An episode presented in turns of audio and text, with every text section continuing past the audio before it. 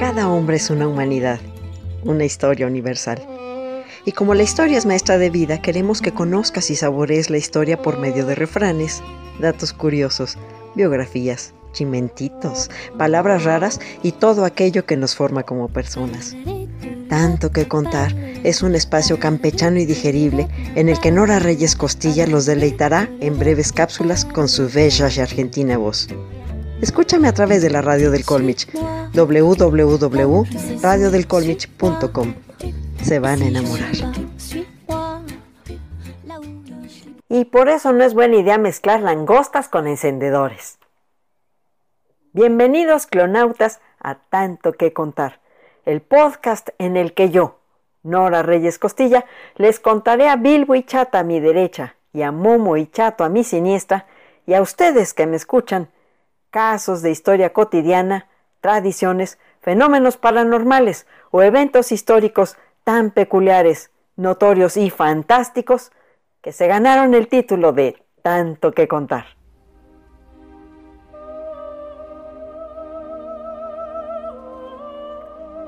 Esta es la historia de un señorito bien, de posición acomodada y al que no le faltó nada. Su vida fue tan de bonanza que nació en la hacienda El Rosario, en Parras de la Fuente, Coahuila.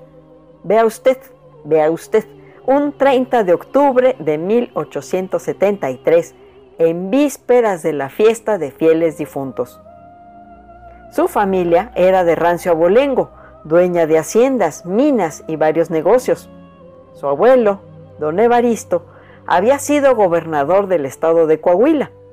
Para educarlo y que estuviera a la altura de sus ilustres antepasados, enviaron al joven e intelectualmente inquieto Francisco Ignacio Madero a estudiar en un colegio jesuita en Saltillo. Luego estudió agricultura en Maryland, Estados Unidos, y peritaje mercantil en la École de Haute Comercial, muy cerca de París, Francia y remató estudiando agricultura en la Universidad de California en Berkeley.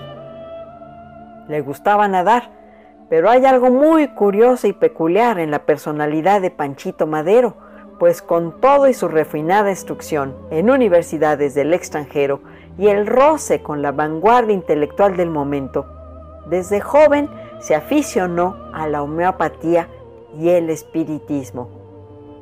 Durante su estancia en París, Madero descubrió en la biblioteca de su padre un libro de Hippolyte Léon Denisard Revel, mejor conocido como Allan Kardec, considerado el precursor del espiritismo, y a partir de entonces se adentró en el camino de esta práctica espiritual y pseudocientífica. Los espiritistas, y en consecuencia Madero, Creían que los espíritus se manifestaban a través de mesas parlantes, danzantes, ambulatorias o giratorias, así como en enigmáticos mensajes dictados por medio de una escritura automática. Creían en la existencia de una región espiritual habitada por almas inmortales desencarnadas con las que era posible comunicarse gracias a seres dotados de capacidades psíquicas llamados mediums. Estos mediums eran el puente de comunicación entre el mundo palpable y las almas descarnadas. Kardec señalaba que tanto en el mundo material como en el espiritual habitaban almas con pasiones, cualidades y defectos. Escribía, encuéntranse en el mundo de los espíritus, como en la tierra, todos los géneros de perversidad y todos los grados de superioridad intelectual y moral. Espíritus buenos y malos, espíritus menores, espíritus malvados y rebeldes, espíritus errantes, espíritus vulgares y espíritus mentirosos, que usurpan a menudo nombres conocidos y venerados y dicen haber sido Sócrates, Julio César, Carlomagno, Napoleón, Washington, etc el propio Paquito había descubierto en los círculos espiritistas de París sus habilidades como medium escribiente, es decir, una persona que al entrar en trance puede escribir en papel lo que los espíritus invocados le digan. en su natal San Pedro de las Colonias, Coahuila, el liberal Panchito fundó y presidió la Sociedad de Estados Psíquicos de San Pedro, en la cual organizaba reuniones con otros creyentes y fungía como medium. Curiosamente, en todas sus reuniones, cada idea, cada párrafo, cada línea era escrita por la mano de Madero cuando se encontraba en trance. En ese estado, los espíritus evocados se comunicaban con los asistentes a la sesión a través de la pluma del propio Madero, cuya facultad de medium era la más desarrollada del grupo. Estas comunicaciones, escribió Madero en sus memorias, me hicieron comprender a fondo la filosofía espiritista y sobre todo su parte moral. Y como en lo íntimo me hablaban con gran claridad de los invisibles que se comunicaban conmigo, lograron transformarme y de un joven libertino e inútil para la sociedad, han hecho de mí un hombre de familia, honrado, que se preocupa por el bien de la patria y que tiende a servirla en la medida de sus fuerzas. Los espíritus que se manifestaban a través de Madero eran Raúl, el pequeño hermano muerto trágicamente a la edad de cuatro años, otro era un individuo conocido como José Ramiro, que la mayoría de las veces firmaba como José y en algunas ocasiones el propio Benito Juárez.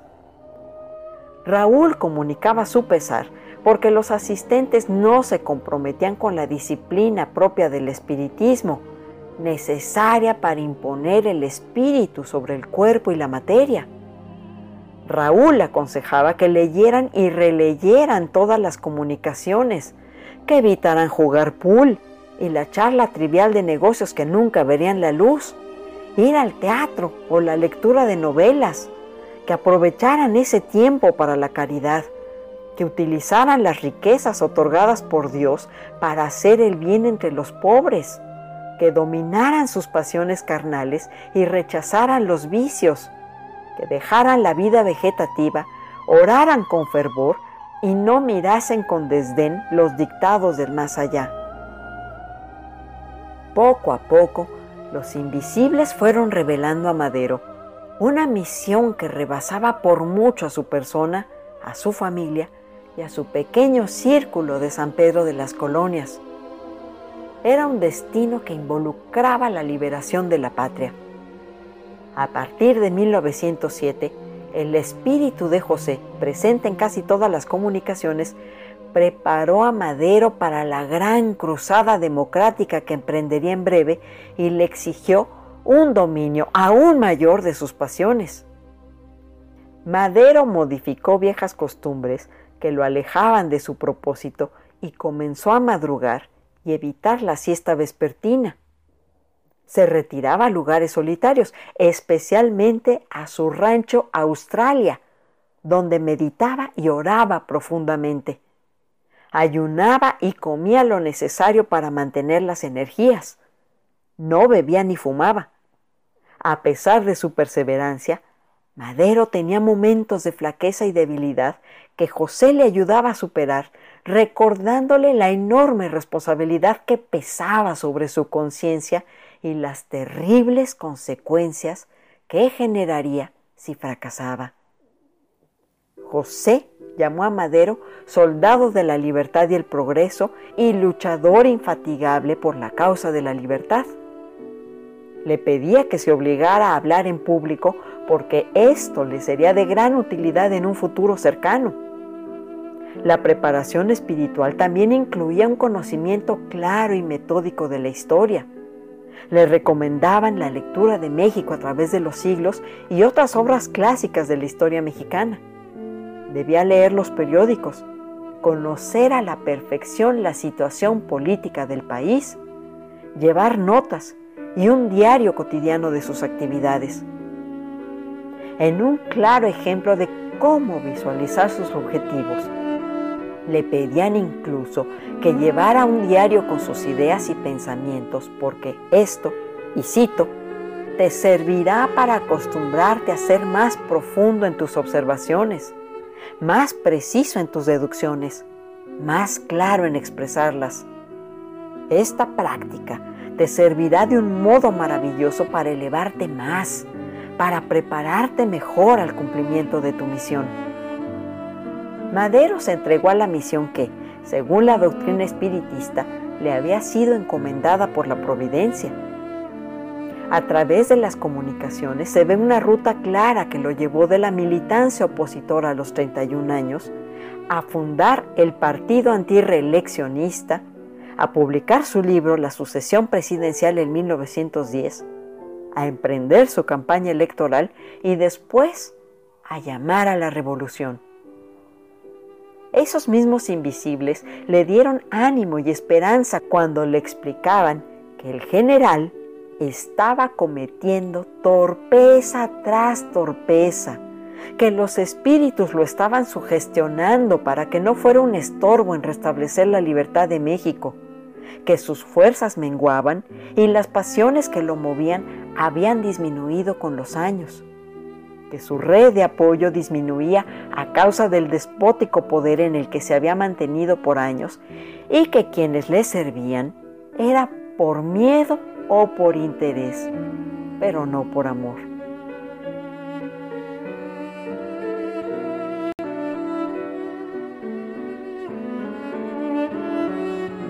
Prensa mexicana y sus adversarios políticos no dudaron en burlarse de sus creencias hasta el último de sus días.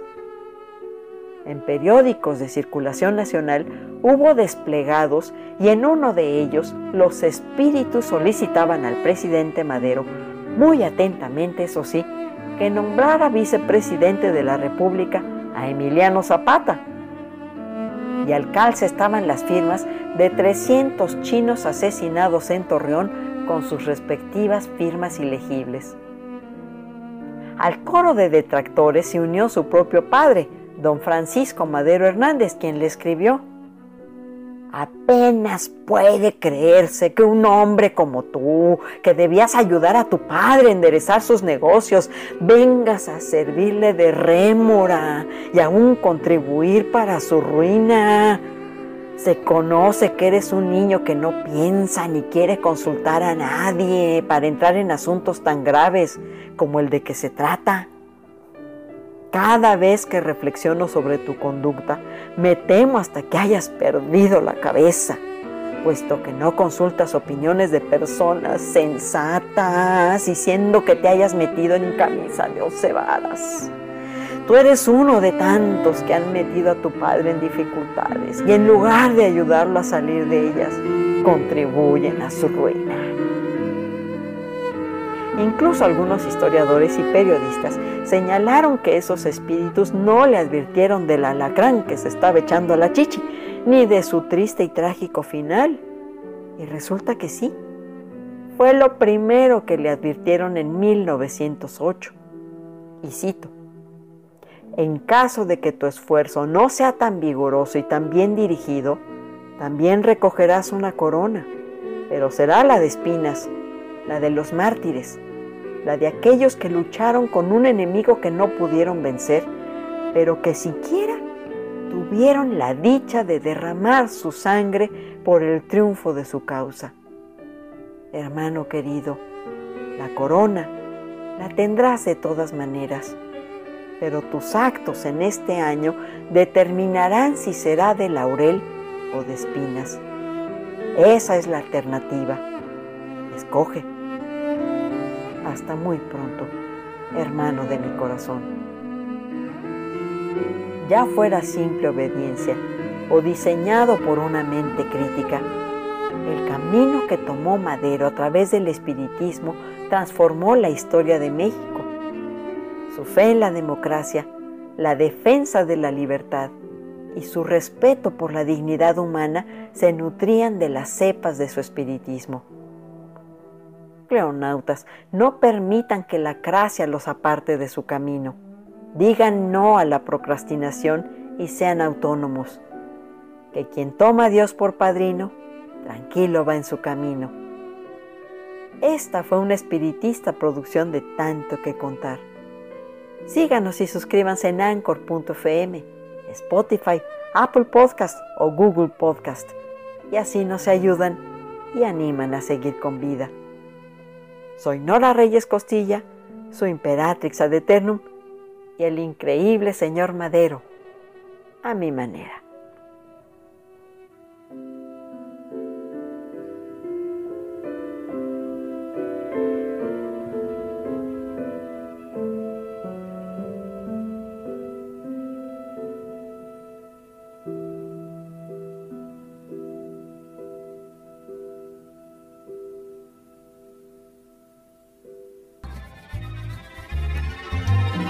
Esto fue tanto, tanto, tanto, Un poco de música, refranes, historias, saber.